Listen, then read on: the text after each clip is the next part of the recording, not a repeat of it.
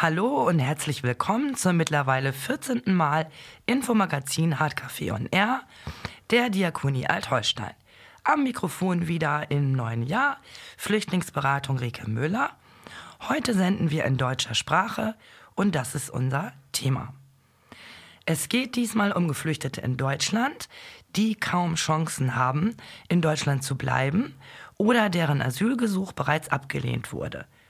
Dazu habe ich heute einen neuen Mitarbeiter unserer Perspektiv- und Rückkehrberatung in Neumünster mitgebracht, den ich euch und Ihnen gerne im Interview vorstellen möchte. Aber erstmal eine Meldung. Wir vom Beratungszentrum der Diakonie Altholstein für Geflüchtete und Migranten sind inzwischen alle wieder aus dem Urlaub zurückgekehrt. Auch das Kontakt- und Beratungscafé ist wieder jeden Donnerstag von 15 bis 17 Uhr geöffnet. Im Café können Sie mich und das ehrenamtliche Team kennenlernen, ohne Termin eine Kurzberatung von mir bekommen oder einen Termin für eine private Beratung im Büro vereinbaren. Auch äh, verschiedene Veranstaltungen finden im Hardcafé statt, die noch gesondert angekündigt werden. Demnächst wird es auch wieder unseren Friedensfasching geben. Den haben wir schon einmal gefeiert, ähm, aber der wird die genaue Tag und die Uhrzeit noch bekannt gegeben. Auch heute spielen wir wieder Musik und begrüßen euch und Sie erst einmal herzlich mit einem ersten Lied.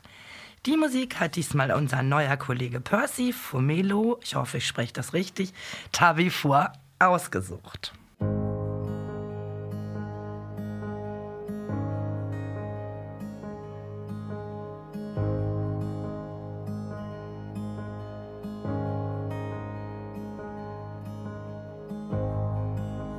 Vertrau nicht mehr auf Boote, die schließlich untergehen. Will nicht mehr auf Wellen treiben, will endlich sicher stehen. In dem Lärm von tausend Ingen, in dem Sturm von Wut und Streit, da hör ich dich rufen.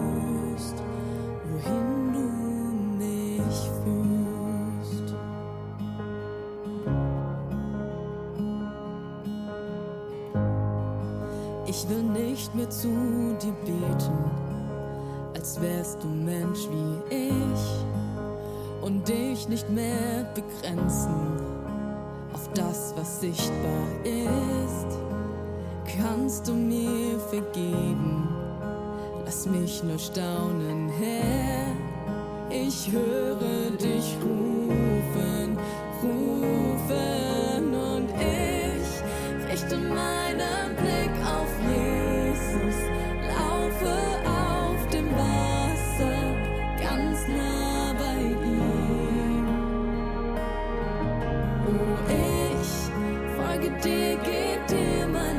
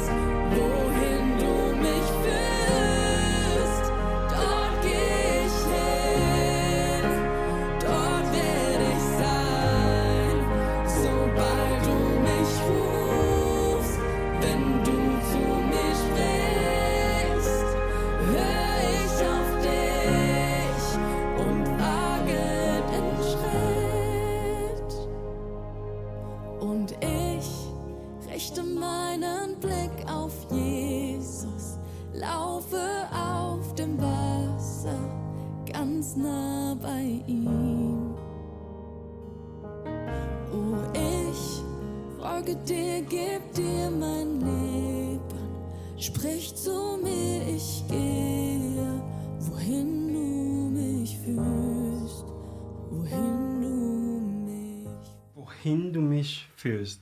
Also das ist ein die, das ist die deutsche Version eines englischen Liedes von Bethel Music. Ähm, Bethel Music ist eine christliche Band, eine christliche ähm, Musikband in Kalifornien.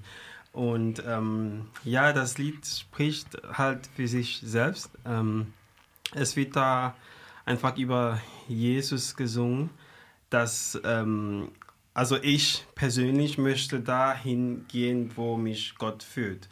Und ähm, das Leben Jesus ist ein Vorbild für mich als Christ. Und ähm, es ist ja zu kompliziert für mich zu glauben, dass, dass ich aus nirgendwo komme oder von einem Big Bang, wie so viele glauben, komme, weil ähm, ja, das, die Welt, mein Körper ist einfach zu kompliziert und irgendwer sollte das erschaffen haben oder ähm, ja, erschaffen haben. Und ähm, das ist dann Gott. Und ich möchte einfach mein Leben in nach sein ähm, Leben auch richten. Mhm. Und deswegen mag ich dieses Lied, weil es, es zeigt, wie wichtig es ist, ähm, dahin zu gehen, wo Gott man führt. Ja, ähm, das äh, passt auch zu unserem Hauptthema heute. Ähm, in Deutschland leben äh, viele Geflüchtete aus ganz unterschiedlichen Ländern, häufig aus Kriegs- oder Bürgerkriegsgebieten.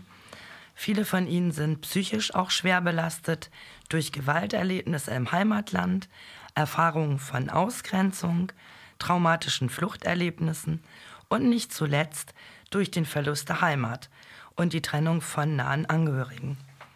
Dazu zitiere ich hier noch einmal ein passendes Gedicht von Jali Zehuli aus dem Buch Und die Boote fahren nach nirgendwo. Das habe ich schon mal ähm, zitiert, das ist aber schon ziemlich lange her, Jahre glaube ich.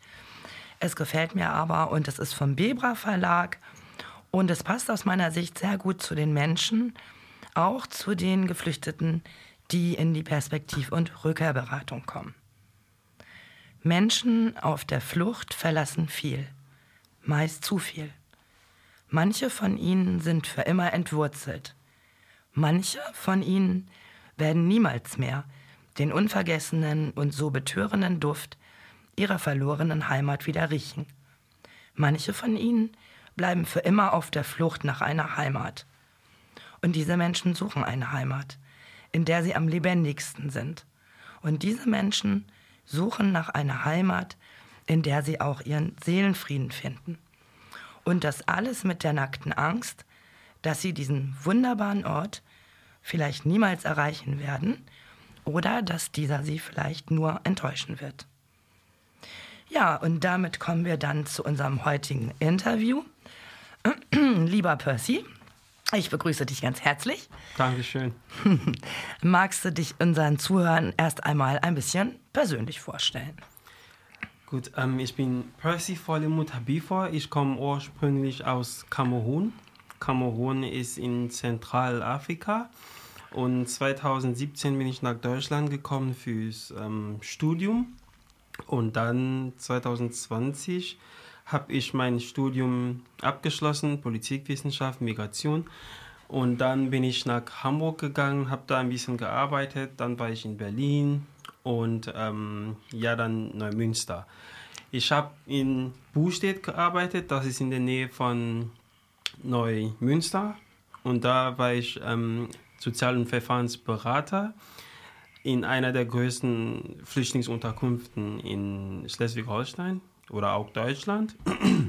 ähm, ja, wir haben oder ich habe zusammen mit meinen Kollegen in Bustedt ähm, die Bewohner zu fragen ähm, bezüglich des Asylverfahrens, also Anhörungsvorbereitung haben wir gemacht, ähm, Perspektivberatung haben wir auch gemacht, zum Beispiel ähm, Bewohner mit einer Duldung oder abgelehnten ähm, Asylantrag und so weiter. Also ja, darf ich dich kurz ähm, äh, unterbrechen? Ähm, ähm, ich hatte ja zuerst ähm, so ein bisschen nach der persönlichen Situation gefragt. Ähm, magst du erzählen, ob du vielleicht Kinder hast oder so. verheiratet bist? Also nur, was du magst. Ja, ähm, ich bin verheiratet. Ich habe eine Tochter. Sie ist neun Monate alt und sie hatte ein sehr interessantes Geburt. Sie wurde in einem Bus geboren. In einem ähm, Bus? Ja, auf dem Weg ins Krankenhaus. Und ähm, genau, also ich bin noch in einem Studium im mhm. Moment. Und ähm, ja, also ich glaube, da sind, also meine ganz, fast meine ganze Familie ist in Kamerun. Aber ich habe in Deutschland zwei Tante, nee, drei. Und ähm, genau. Das mit, deinem, mit deiner Tochter im Bus finde ich ja echt die Härte. Ja. ja, war es auch. Ja, du hattest ja schon ein bisschen vorweggenommen meine nächste Frage. Äh, da äh, wollte ich dich fragen, äh, was du bisher so, äh, in welcher Hinsicht du bisher beraten hast. Also hattest du ja gerade schon angefangen. Magst du da noch ein bisschen mehr zu sagen? Ja, ähm, also wie, wie, wie, gesagt, ich, ich war äh, Sozial- und Verfahrensberater. Und ähm, wir haben die Bewohner bezüglich Asylverfahren, ähm, Perspektivberatung, Aufenthaltsberatung, was kommt so in Frage, wenn man eine Duldung hat, ähm, was mag man, wenn, wenn ähm, der Asylantrag abgelehnt ist. Ähm, genau, ähm, wir haben auch zum Beispiel dabei geholfen, die Bewohner eine Perspektive in Deutschland ähm, zu geben, würde ich nicht sagen. Also wir haben zusammen mit den Bewohnern überlegt und ähm, ja, um einfach zu gucken, ob ähm, ein weiterer Aufenthalt in Deutschland Sinn macht oder mhm. es lieber in Richtung Heimatland wieder geht. Ja. Ähm, ja. Und ähm, was hat dich dann bewegt? Also du hattest ja schon viele Arbeitsgebiete, so wie ich das höre. Mhm. Und ähm, was hat dich dann dazu bewogen, dass du dich bei uns ausgerechnet für die Perspektiv- und Rückkehrberatung entschieden hast, beziehungsweise beworben hast? Ja, also die Unabhängigkeit ist ähm, Schlagwort für mich. Also es hat mir wirklich gefallen, dass die Arbeit in, also bei der Diakonie unabhängig ist von irgendeiner Behörde. Ähm, bei meiner letzten Stelle hatten wir oder habe ich in, äh, ich, wie kann ich das erklären?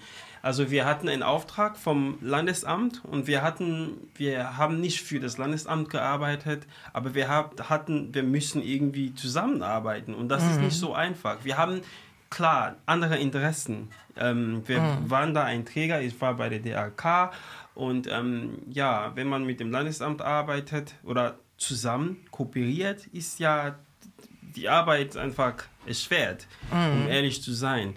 Weil manchmal sieht oder meistens sieht das Landesamt Sachen anders, wir sehen anders, wir sehen eine Chance, das Landesamt möchte abschieben.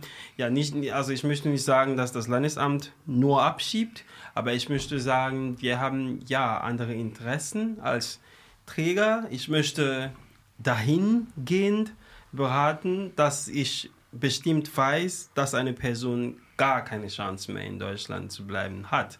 Und meine Arbeit ist auch nicht, jeder in Deutschland, äh, jeder zu helfen, in Deutschland zu, zu, zu, zu bleiben, sondern einfach eine Perspektive zu, zu geben, was mhm. die, für die Person gut ist und auch was für Deutschland gut ist. Es gibt gerade zum Beispiel Fachkräftemängel in Deutschland und auch in diese Richtung sollten wir beraten. Mhm. Und alle, jeder weiß, dass das Landesamt hat auch eine bestimmte Quote oder so, wie viele Personen die abschieben sollen. Und ähm, manchmal äh, ist es auch so, dass, dass, dass es zu Fällen kommt, wo, wo, das, wo die Behörde abschieben möchte und wir dann mhm. gucken und sagen, nee, ähm, ja, es, die Person hat ja trotzdem hier eine Chance. Und ähm, deswegen möchte ich ja gerne bei der Diakonie arbeiten, weil die Arbeit ein bisschen, nicht ein bisschen, also unabhängig läuft. Mhm. Und das ist mir sehr wichtig, dass ja. ich keine externe ähm, Beeinflussung bekommen bei der Arbeit. Ja, ja, das ist auch wichtig, was du da sagst, weil das ist genau auch der Grund, warum es zum Beispiel auch meine Stelle gibt, die Flüchtlingsberatung, die gibt es schon lange. Die gibt es jetzt seit, also ich bin auf der Stelle seit 2009. Und zwar war immer unser Ding, jetzt nicht den Betreuungsverband DRK irgendwie zu ersetzen, sondern zusätzlich für Menschen, die eben unabhängig beraten werden möchten, ähm, außerhalb der Behörden, ähm, da eine Möglichkeit zu bieten. Und das ist nämlich genau auch, äh, was du sagst, Ja. ist nämlich genau auch unser Auftrag. Ne? Ja. Genau, wir haben ja auch Schweigepflicht und ähm, wir geben gar nichts weiter an Behörden, es sei denn, äh, der Klient möchte das, weil das für eine Zusammenarbeit wichtig ist, aber ansonsten natürlich gar nicht. Ja. Ja, nochmal eine Frage, weil das fragen die Leute tatsächlich immer wieder. Kostet die Beratung bei dir Geld? Absolut nicht. es kostet gar nichts. Also die, die Leute können einfach vorbeikommen, am besten einen Termin vereinbaren, aber es gibt auch offene Sprechstunden. Die Leute können vorbeikommen und es kostet gar nichts, die Beratung. Ja, weil ich, es ist witzig, es wird immer wieder gefragt, vor allen Dingen, wenn man äh, berät, auch was Bezug, äh, in Bezug auf Gesetze. Dann halten das die Leute oft für so eine Art Anwalt und deswegen fragen sie nämlich dann bei mir auch ganz oft immer vorher, was kostet das denn jetzt? Und natürlich kostet das beim freien Träger gar nichts, weil wir ja alle finanziert sind über die Diakonie oder über die Stellen, von denen die Diakonie Zuschüsse Ja. bekommt. Ne? Ja. Ja, und ähm, tatsächlich ist es ja auch so, viele Leute sprechen ja alle möglichen Sprachen. Ähm, du sprichst ja Deutsch, was sprichst du noch? Englisch, Französisch, ein bisschen Arabisch. Ja, ah, okay. Und wenn die Leute jetzt eine ganz andere Sprache sprechen, ähm, Darif Hasi und so weiter, können die dann zu dir nicht kommen oder wie wird das dann gemacht? Talk, die können kommen. Ähm, wir rufen dann äh, Dolmetscher. Wir haben ähm, Honorarverträge für Dolmetscher bei uns und die können, also alle, für jede Sprache, ähm, auch wenn eine unbekannte, ich sag mal so, unbekannte Sprache vorkommt, können wir immer rumtelefonieren und wir finden schon eine Person, die diese Sprache spricht und diese Person wird dann als Dolmetscher tätig und wird einen entsprechenden Lohn ähm, bekommen. Ja, ja. Und wichtig ist an der Stelle, denke ich, auch mal zu sagen, dass es dann natürlich vorher wichtig ist, wenn man einen Termin vereinbart, das zu sagen. Weil natürlich bei uns nicht für 20 Sprachen immer Dolmetscher rumlaufen, sozusagen, ne? Dass man das dann weiß und dann auch einen Dolmetscher bekommt. Ähm, tatsächlich weiß ich die nächste die Sache wirklich noch nicht, weil du ja noch relativ frisch bei uns bist. Äh, braucht man bei dir immer einen Termin oder gibt es auch eine Art offene Sprechstunde, die du machst oder vorhast? Also in Neumünster, da, wie du schon gesagt hast, ähm, da ich gerade angefangen habe, ähm, muss ich erstmal mich kennen lassen von den Leuten. Also ich versuche, ähm, mich zu, also Werbung zu machen, damit die Leute mich kennen. Ähm, ich weiß nicht, ob es jetzt im Moment Sinn macht, eine offene Sprechstunde zu haben, weil die Leute mich nicht kennen. Aber ich weiß, dass eine offene Sprechstunde auch sehr, sehr wichtig ist. Und ähm, ich denke, wir werd, ich werde vorschlagen, dass, dass ein, eine offene Sprechstunde dann ähm, eingeführt wird in den nächsten Monaten, wo ich besser bekannt werde. Ja, ich finde das interessant. Also das entscheidest du ja selbst. Jeder, der bei uns arbeitet, entscheidet ja selber, wie macht er die Sprechstunden oder macht er nur mit Termin. Ähm, tatsächlich ist meine Erfahrung aber, gerade wenn man neu ist, die Leute kommen eher in eine offene Sprechstunde, wenn die bekannt ist, weil es ja gerade für unser Klientel ganz schwierig ist, oft einen Termin zu machen. Und ich weiß nämlich, dass wenn die Leute wissen, ah, zu dem kann man jetzt zum Beispiel Dienstag von drei bis fünf kommen, da kommen die öfter spontan, als wenn die erstmal einen Termin machen müssen. Aber letztendlich ähm, ist meine Erfahrung, ist aber einfach nur, ist ja letztendlich auch dann deine Entscheidung, wie du dir das vorstellst. Also ja, gerne. Also du hast mehr Erfahrung und ähm, wenn du das so siehst, na natürlich, dann leiten wir gerne eine offene Sprechstunde ein und ähm, ich hoffe, dass die Leute wirklich kommen, dass das, weil ich wünsche mir das wirklich, dass die Mhm. Menschen kommen. Ich bin ja da, für, die, für die Menschen, nicht Ja. für mich. Also alles, was, was die Stelle, ähm, also alles, was, was die Menschen zu mir bringen würde, würde ich machen. Ja, wie gesagt, es war nur eine Empfehlung ähm, und ich war sogar manchmal so überlaufen bei offenen Sprechstunden, dass ich dann wirklich überlegt habe, ob ich lieber nur Termin mache, weil irgendwie kommt, äh, kommen die Klienten eher spontan als im Voraus. Das ist ja, äh, du lebst ja nun ewig hier auch schon, das ist irgendwie anders als bei Deutschen oder als bei Leuten, die lange hier wohnen. Die kommen immer gern auf Termin und ich weiß gerade die Leute aus dem Camp, dann haben die ein Problem und dann wollen die am liebsten sofort loslaufen. Und ähm, dann ist das für die einfacher als erstmal anrufen oder E-Mail und Termin abholen. Ne? Aber okay, das war eigentlich nur eine Frage so. Ähm, ich mache ja im Moment keine offene Sprechstunde, das heißt, ich mache eine, ich habe das offene Kaffee. Das ist sowas wie eine offene Sprechstunde, so ähnlich. Ne? Okay, ähm, ja, das fand ich auf, auf jeden Fall schon mal alles interessant, was du erzählt hast.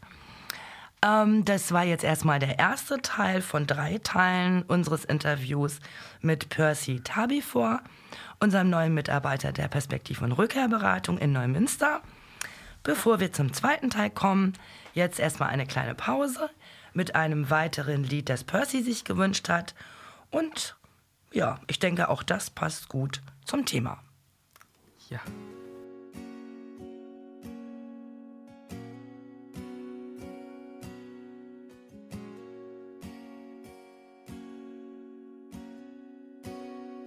Zu tief der Abgrund, der uns einst hoch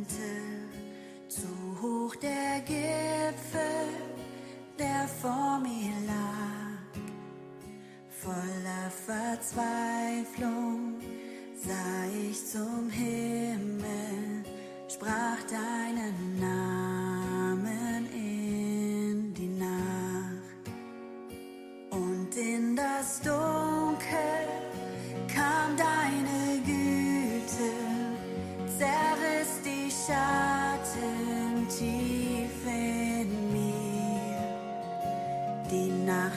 bezwungen, der Sieg errungen. Jesus, meine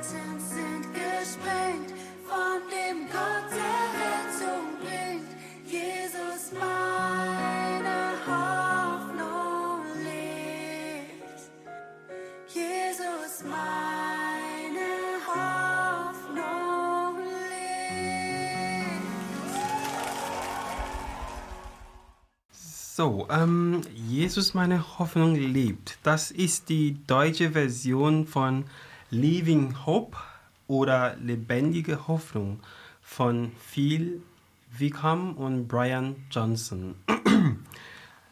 meine Hoffnung lebt. Also, wie gesagt, ich bin Christ und ich glaube fest dran, dass Jesus, also die Person Jesus, eigentlich lebt. Ähm, und dieses Lied zeigt nochmal, er singt noch darüber, dass Jesus eigentlich lebt und er ist meine Hoffnung als Christ und eigentlich sollte er die Hoffnung der ganzen Welt sein. Ähm, und die Bibel erzählt, dass äh, Jesus gestorben ist und auferstanden ist. Und ähm, es gibt ja Zeugen, die das ähm, erlebt haben, die, andere haben darüber geschrieben. Und ähm, wenn diese Geschichte wirklich wahr ist, dass er gestorben ist und auferstanden ist, dann ist da was. Und ich glaube an dieser Geschichte, nicht nur weil die Bibel das sagt, aber weil die Tatsachen dafür sprechen, dass er wirklich au- auferstanden ist. Und wenn er wirklich auferstanden ist, ist er dann die Hoffnung, weil mit seinem Leben, sein Geopf also er hat sein Leben geopfert und er hat gesagt, ich sterbe, damit ihr lebt. Ähm, er ist für meine Sünden und eigentlich für die Sünden der Welt gestorben, damit wir am Ende dann äh, das ewige Leben bekommen. Und ich glaube dran und deswegen ist er meine Hoffnung. Das sagt dieses Lied, dass Jesus für uns alle gestorben ist. Er, er ist, er lebt noch. Die, die Ja. Hoffnung ist da. Die Welt ähm, hat eine Hoffnung. Und ähm, das hat Jesus gezeigt, indem er gestorben ist, ne, damit wir für, äh, äh, nicht am Ende ähm, in die Vernichtung, sage ich mal so, gehen oder Hölle, manche nennen es Hölle, ähm, gehen, sondern wir das Leben und die Vergebung durch, durch den Tod ähm, von Jesus bekommen. Und deswegen ist er meine Hoffnung. Oh, das war ja schon ein kleiner Bibeldiskurs sozusagen. Über die Hölle kann man natürlich streiten. Ja, Ähm, genau. Aber auf jeden Fall ist natürlich Hoffnung ist natürlich eine Sache, die ganz viele Geflüchtete bewegt, natürlich, Ja, ja. um hierher zu kommen, äh, weil sie ja natürlich hoffen, dass sie hier vor allen Dingen sicherer leben können. Ne? Ja. Damit kommen wir dann auch zum zweiten Teil unseres Interviews zum Thema Perspektiv- und Rückkehrberatung im Beratungszentrum der Diakonie Alt-Holstein im H224 in Neumünster. Ja, Percy, ähm, bei uns im Beratungszentrum für Geflüchtete und Migranten werden die Menschen ja in ganz unterschiedlichen Situationen und mit verschiedenen Aufenthaltstiteln beraten. Ähm, ich berate Menschen, die noch im Asylverfahren sind. Meine Kollegin Lena Beermann und Azedin Rasched beraten anerkannte Flüchtlinge oder auch EU-Bürger. Was ist sozusagen dein Feld, dein Job? Was sind die Personen, die hauptsächlich zu dir kommen können? Also meine Stelle heißt Perspektiv- und Rückkehrberatung. Und ähm, da berate ich Menschen, die in ihren Heimatländern zurückkehren möchten. Und ähm, also das sind nicht nur Menschen ohne Aufenthaltserlaubnis, sondern auch Menschen, ähm, die eine Aufenthaltserlaubnis haben, aber aus irgendwelchen Gründen in ihren Heimatländern zurückkehren möchten. Und wir machen auch, oder ich mag auch da Perspektivberatung. Also wir gucken zusammen mit den Menschen, die kommen. Also die Menschen kommen und sagen, was die sich wünschen. Und ich bin ja da, um zusammen mit diesen Menschen ähm, den besten Weg zu finden, ob es überhaupt einen Sinn macht, dass die eigentlich ähm, zurückkehren. Ähm, gucken wir dann zusammen. Das wiegen wir ab und wir sehen, okay, wa was ist da los? Was für ein Problem haben sie? Es kommen ganz, äh, wie ich mit ähm, Solvay, die auch, ähm, du kennst sie, ähm, es kommen auch ganz viele Bewohner aus oder, oder Menschen aus Afghanistan, die zurückkehren möchten, obwohl die eine Aufenthaltserlaubnis in Deutschland am meisten bekommen. Ja, wenn die nicht Dublin-Fälle sind. Und ähm, das ist ja immer bewegend, ähm, weil die erzählen, die haben Familie in, in Afghanistan, Mütter sind da, Großmütter sind da.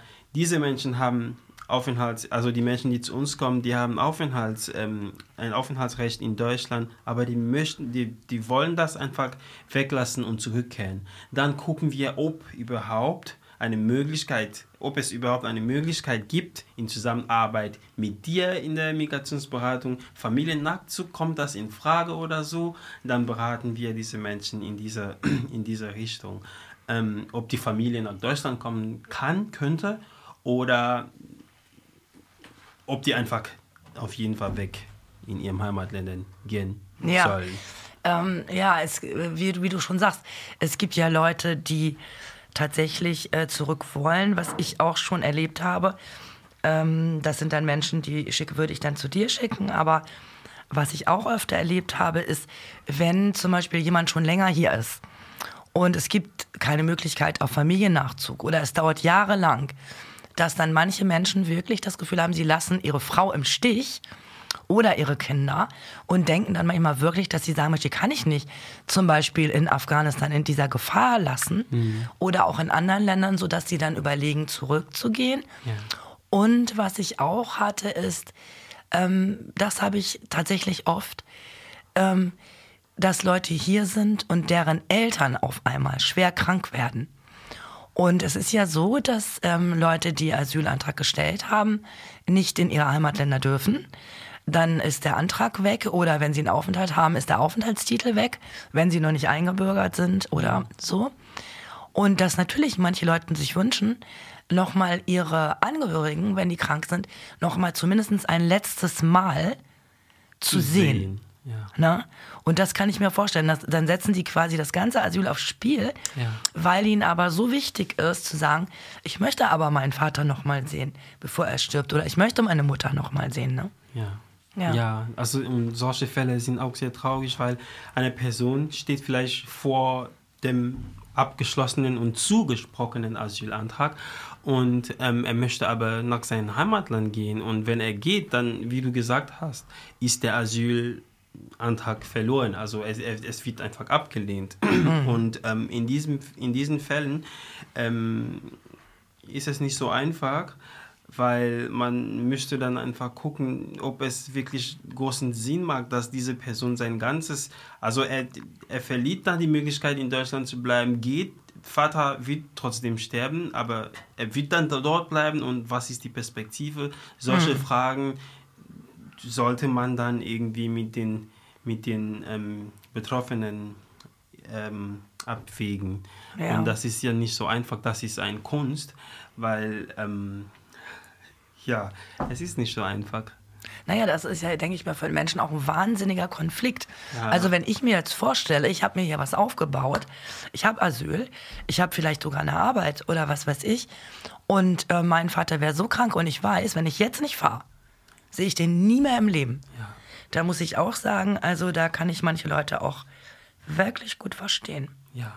Und es ist ja auch eine Aufgabe der Perspektiv- und Rückkehrberatung, sage ich mal, wenn dann Menschen zurück wollen. Oder es gibt auch tatsächlich ja Menschen, die haben einfach rechtlich hier keine Chance. Ja. Die müssen zurück. Also man weiß es.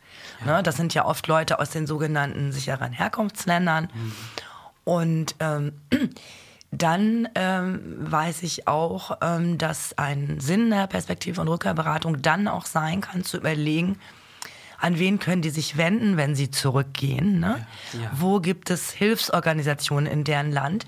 Und es gibt ja auch bestimmte Programme, wo man hängt immer vom Land ab und vom Aufenthaltsstatus, aber wo man dann auch finanzielle Unterstützung Bekommt. für einen Neuanfang bekommt. Ne? Und da können Sie ja bei dir auch fragen, ne? Ja, genau. wenn Sie sowas wissen wollen. Wenn Ne? Sie sowas wissen wollen, dann ähm, vermitteln wir solche Stellen in den verschiedenen Heimatländern und auch in Deutschland zum Beispiel gibt es ja Gelder oder Fördermittel von der IOM, die auch ganz viel Rückkehr, also ähm, gute Rückkehr fördern.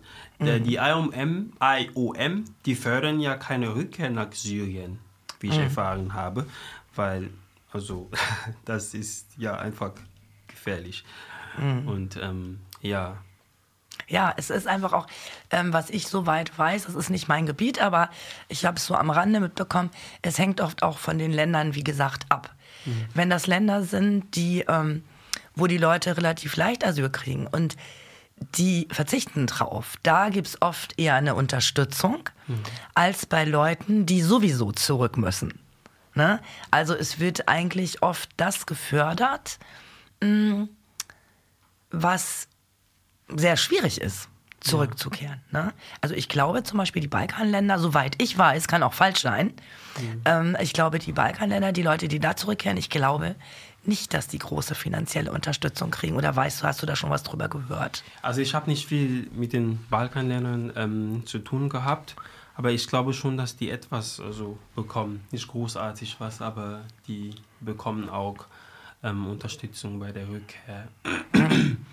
Ja, ich bin da nicht drin. Deswegen bin ich auch froh, dass du auf der Stelle bist. Du bist ja auch, glaube ich, jetzt erst eine Woche bei uns. Wie Ja, lange bist genau. Also ein Monat ungefähr. du? Ein Monat schon sogar. ja, ich muss mich auch in den meisten Themen Länderprofile einarbeiten. Mhm, eben. Genau. Ich weiß, das ist ein ganz großes Gebiet. Ja. Und deswegen mache ich das ja nicht auch nebenbei noch mal kleine Info für mich, sondern ich bin ganz froh, dass dann an irgendeiner Stelle auch meine Arbeit dann aufhört und ich weiterleiten kann.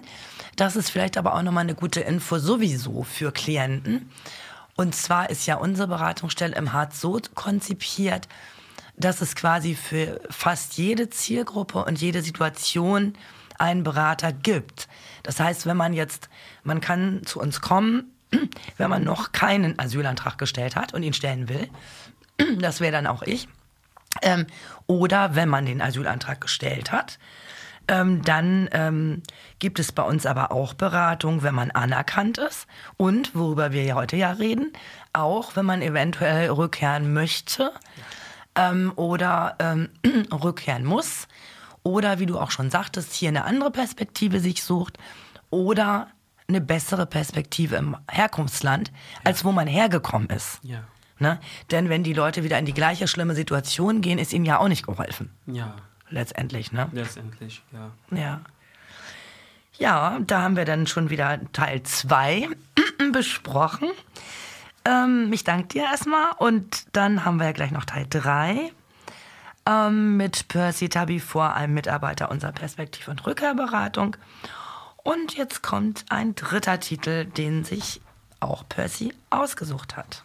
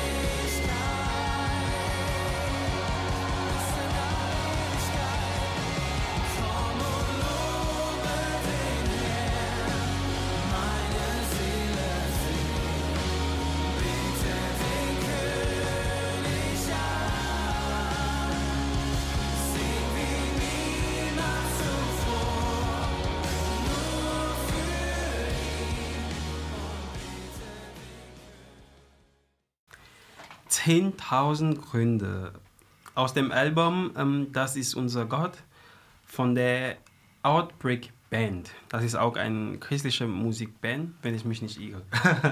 okay, aber das Lied mag ich sehr, weil, ähm, gut, 10.000 Gründe an Gott zu glauben.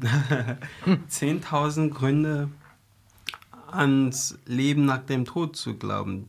10.000 Gründe zu glauben, dass Gott ähm, die Welt erschaffen hat, dass Gott die Menschen liebt, dass Gott für uns da ist und, und, und, und. Da sind die 10.000 Gründe. Aber für mich zählt eigentlich nur ein Gut, dass Gott die, äh, die Erde erschaffen hat und ähm, dass Jesus auferstanden ist. Das ist sehr, sehr, sehr wichtig. Und ich weiß, nach dem Tod, also ich habe glücklicherweise keine Angst vor, ähm, vor dem irgendwas nach dem Tod, weil das ist, das war immer für mich eine Frage. Und ähm, nachdem ich Gott kennengelernt habe, weiß ich jetzt ganz bestimmt, ähm, nach dem Tod ist nicht das Ende. Und ähm, nach dem Tod werde ich nicht in die Hölle geschickt. ich sage jetzt mal so, ich weiß, wir können uns darüber streiten, aber ähm, als Christ ist es für mich ja quasi klar, dass, dass, ähm, dass es ein Leben nach dem Tod gibt und dass dieses Leben dann ein ewiges Leben ist. Das ist ein Leben, was mir von Gott geschenkt wurde. Ich bin als, äh, als Mensch, habe ich ab und an und zu irgendwas Schlechtes gemacht und das habe ich nicht in erster Linie gegen einen Mensch, sondern gegen Gott gemacht und ähm, ich schulde Gott irgendwas. Ähm, ich schulde Gott eine Strafe. Ist das richtig? Also Gott sollte mir für meine Sünden bestrafen. Fragst du mich, ob ich das gut finde oder? nee, ich, ich frage, ob, ob meine Formulierung äh, im, im Deutsch korrekt ist. ja, Ähm, du meinst eine Sühne. Ja, genau, eine. Ja, Sühne nennt sich das, was du meinst. okay. Ja, Das heißt so wie eine Entschuldigungstat. Genau. Für das, das meinst du bestimmt, ne? ja, genau, so Ja, ja. Und egal, was ich mache, ist es, äh, kann ich für meine eigenen Sünden nicht bezahlen. Aber ähm, da Gott über, durch Jesus alles gemacht hat, muss ich einfach ähm, Buße tun, ähm, die Vergebung von Gott ähm, empfangen und dann ist alles okay. Dann weiß ich, am Ende bin ich dann ähm, nicht äh, in, im Dunkel und so. Also Buße tun und dann Gott gehorchen und wie das erste Lied schon sagte, wohin Gott mich führt. Das ist, ich glaube, ähm, das beste Erfahrung des Lebens, die ich gemacht habe. Also was mir so auffällt, was jetzt, was ich jetzt einfach für eine äh, Frage einfach habe, ist, ich kenne tatsächlich sehr wenig Leute aus Kamerun.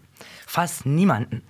Und deswegen, mich wundert es, dass du so dich wahnsinnig interessierst für den christlichen Glauben und da so unheimlich informiert bist. Und ähm, das ist doch nicht typisch äh, für Leute, die aus Kamerun kommen. Oder sag mal, äh, wenn du dazu was sagen möchtest. Ja. Das finde ich irgendwie ähm, interessant. Also warum ist das so? Ähm, ich glaube, das ist eine persönliche Sache, würde ich sagen. Es gibt ähm, ein Teil der Menschen, ein Großteil in Kamerun sind christlich und es gibt auch Muslime. Das sind die Hauptreligionen. Ich, ich kenne kaum eine andere. Aber ich bin selber nicht Christ und ich habe selber nicht so viele Informationen gesammelt ähm, über die christliche über Jesu, Jesus gesammelt, weil, weil ich an das Christentum glaube oder so. Ich wollte, über, ich wollte mich über den Mensch Jesus informieren. Und da war nicht nur die Bibel meine Quelle, sondern andere, andere ganz viele andere Quellen von Josephus und, und, und andere. Ähm, ich finde, es ist einfach sehr persönlich. Ich habe das, diese Frage war, ist wirklich persönlich für mich, weil in meinem Leben, egal was ich mache, was passiert am Ende, irgendwann würde ich sterben, meine Augen zumachen und dann stehe ich da. Ähm, ich glaube, wenn, wenn es nichts einfach passiert nach dem Tod, dann ist das Leben wirklich, wirklich ungerecht. Und ähm, es, es würde vielleicht für manche ganz gut sein, wenn wir alles einfach, wenn, wenn wir einfach sterben und dann ist alles vorbei und alles gut. Aber das, das, das ist ja logisch nicht okay, das, das ist nicht normal, ähm, dass jeder einfach lebt, wie er möchte und dann zack, fertig. Ich glaube, es ist ja, es gibt wirklich was da, da, da, dahinter, hinter dem Leben. Was, äh, und insbesondere diese Frage, diese ganz große Frage, woher komme ich und ähm, warum gibt es überhaupt etwas und nicht nichts? Diese Frage, die ist eine philosophische Frage, die ich gelesen habe. Warum gibt es überhaupt etwas und nicht nichts? Also warum gibt es die Welt? Warum gab es, wenn es, wenn es es eigentlich gab, warum gab es ein Big Bang oder so? Von wo ist die Welt gekommen? Wieso kommt etwas aus dem Nichts? Und solche Fragen, dann ist es ja schwierig für mich zu wissen, zu, zu, zu, zu verstehen. Und noch etwas, ähm, Moral. Ich, ich glaube, jeder ehrliche Mensch würde sagen, es ist überall, überall auf, dem Welt, auf der Welt schlecht, Kindern zu, ähm, zu prügeln, für Spaß zum Beispiel. Als Beispiel. Niemand würde sagen, nee, nee, also meine subjektive Meinung ist es so, ähm, man kann Kindern prügeln oder so. Aber ich, weiß, das ist nicht so und für alle auf der Welt, egal was die glauben, ist es so. Aber es gibt ja da eine Grundlage, warum wir einfach Morale in unserem Herzen haben. Und ich glaube, das kommt von Gott. Das, das ist eine persönliche ähm, Sache. Ich habe mich einfach daran Ja. interessiert, weil ja, die Fragen waren einfach zu, zu, zu stark. Also ich habe das jetzt dann richtig verstanden. Also du, weil du sagst, äh, mit Big Bang meinst du Urknall, ne? Urknall. Genau. Und du meinst dann Ja. eben, du kannst dir nicht vorstellen, dass es nur den Urknall gibt. Und du hast einen Sinn gesucht und auch, wie Menschen so leben können, dass sie gut mit anderen umgehen. Ja. Und okay, also mega interessant. Ähm, sonst kenne ich äh, bei Leuten, die aus ähm, Eritrea kommen, auch. Da gibt es auch ähm, Leute mit dem christlichen Glauben. Was ich aber zu dem Thema nochmal sagen möchte, was vielleicht interessant für unsere Klienten ist. Viele Klienten denken, man müsste christlich sein, um in die Beratung zu kommen, weil die Diakonie ein christlicher Träger ist.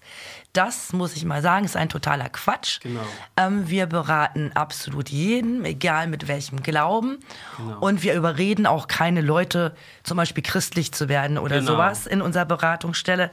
Wir sind einfach eine Beratungsstelle, die allen Menschen ähm, je nach Rechtslage oder was äh, helfen möchte. Genau. Und äh, natürlich kann zu uns jeder kommen. Also das wurde ich gerade neulich nochmal gefragt. Ja.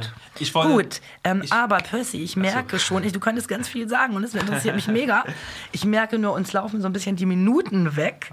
Deswegen wollte ich ganz gern noch den letzten Teil schaffen, den ich dich fragen wollte. Ähm, äh, da wo ich denke, das ist auch für die Klienten äh, wichtig. Wenn die jetzt zu dir kommen und die haben Sachen, die sind ihnen peinlich oder die sind privat, bleibt das vertraulich? Ähm, wie sieht das aus, wenn du Dolmetscher hast? Ähm, können die Leute dir alles erzählen? Also ja, die können, die können alles erzählen, solange die das erzählen wollen und sich ja ähm, gemütlich fühlen. Ich darf nichts weiter sagen. Dolmetscher auch. Die haben eine Schweigepflicht. Die, die, die dürfen nichts sagen, außer was die Person uns erlaubt, erlaubt also weiter zu sagen. Zum Beispiel, wenn, wenn ich die Behörde irgendwas sagen soll, dann muss die Person mir ähm, das Erlaubnis geben, dieses dann weiter zu sagen. Und Es wird unterschrieben und es wird alles erklärt in der Beratung, Schweigepflichtentbindung, wenn ich weiterreden soll. Und diese, also die Schweigepflichtentbindung kann können die Bewohner jederzeit oder die Personen jederzeit ähm, widersprechen und ich darf nichts weiter sagen. Also es ist sehr vertraulich. Ja, weil das ist für viele wichtig. Und es, ich kenne das auch, dass manche Leute dann gerade beim Dolmetscher Angst haben, wenn er aus ihrem eigenen Land kommt und sie wollen vielleicht was erzählen aus ihren Asylgründen, wo sie denken, dass dem Dolmetscher das vielleicht nicht gefällt, politisch oder so. Dann haben die manchmal Angst, deswegen frage ich das nochmal. Jetzt relativ am Ende, aber das will ich auch nochmal fragen. Du sagtest, dass dich besonders das Thema Aufenthaltsrecht und auch die Zusammenarbeit mit der Ausländerbehörde interessiert. Was findest du daran so spannend? Aufenthaltsrecht. Ja, ich habe selber ähm, Migrationshintergrund und ich habe selber einen Aufenthaltstitel und ich weiß, wie es ist, ähm, mit einem Aufenthaltstitel in Deutschland zu leben. Also eine nicht verfestigte Aufenthaltstitel. Und ähm, alles, was du dahinter steckt, ist nicht so einfach. Diese Menschen, die ohne verfestigte Aufenthaltserlaubnis in Deutschland leben, die ähm, ja, also deren Lebensverhältnisse sind nicht so, nicht so einfach. Und ähm, als ich studiert habe, musste ich immer mein Aufenthaltserlaubnis verlängern. Und das war so ein riesigen Stress, weil man muss ja Geld auf dem Konto haben, auch für die Flüchtlinge. Und äh, andere ist es auch so, man muss Lebensunterhalt, ähm, äh, wie heißt das, Lebensunterhalt sichern, heißt das. Ne? Und ähm, das ist ja alles nicht so einfach. Und deswegen sind die, diese Beratungsstellen da. Deswegen habe ich mich selber entschieden, in diesem Bereich zu arbeiten, damit ich ähm, dahingehend ähm, die Menschen beraten kann und die, die Situation einfach erleichtern. Manchmal braucht es einfach eine Person, der sagt oder die sagt, es ist okay. Ruhe. Ich weiß, ich habe dein, deine Situation gesehen, da sind die Grundlagen, es wird alles gut und Ruhe. Und da, nur mit diesen Wörtern kann man richtig gut schlafen. Also, ja, Also du möchtest und- Leute unterstützen, weil du auch so ein bisschen die Situation kennst, Genau. dass man Aufenthaltstitel braucht Ja. und du achtest halt auch drauf, dass du die Leute also so eher so ein bisschen zur Ruhe bringst. Genau. Ich denke, dann ist auch natürlich ähm, viel, viel ähm, einfacher auch ja, Perspektiven zu überlegen und ähm, Dinge zu entscheiden. Ne? Ja. Ähm, so, jetzt sehe ich tatsächlich, wir haben ja nur noch etwas über eine Minute. Die Ausländerbehörde wollte noch da. Ja, dann ähm, leg los. Okay. Ja, die Zusammenarbeit mit der Ausländerbehörde ist sehr wichtig. Die Ausländerbehörde ist die wichtigste Behörde, was ähm, Aufenthaltsrecht angeht in Deutschland. Ähm, ja, ich wünsche mir wirklich, dass wir eine gute Zusammenarbeit mit der Ausländerbehörde in Neumünster haben, weil ich in Neumünster jetzt tätig bin. Ähm, wir sind ja nicht da, ähm, Konflikte bei der Behörde ähm, zu bewirken oder so. Wir sind da einfach genauso wie die Behörde nach den Gesetzen zu arbeiten. Ich kann ja nicht irgendein Aufenthaltsrecht ähm, herzaubern oder so. Ich arbeite auch genauso wie die Ausländerbehörde mit den Gesetzen. Ähm, und ähm, wenn wir ab und zu Runden haben, wo wir zusammen sprechen, was könnte man besser machen und, ähm, und so.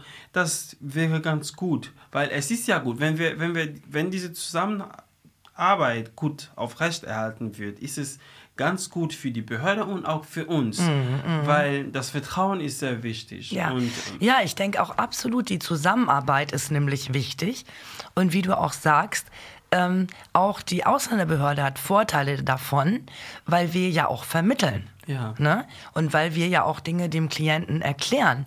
Ne? Wir stehen zwar hinter dem Klienten, aber wir arbeiten ja professionell. Das heißt, wir versuchen ja auch nicht die Ausländerbehörde zu irgendwas zu zwingen, Genau. was rechtlich nicht geht. Ja. Ne?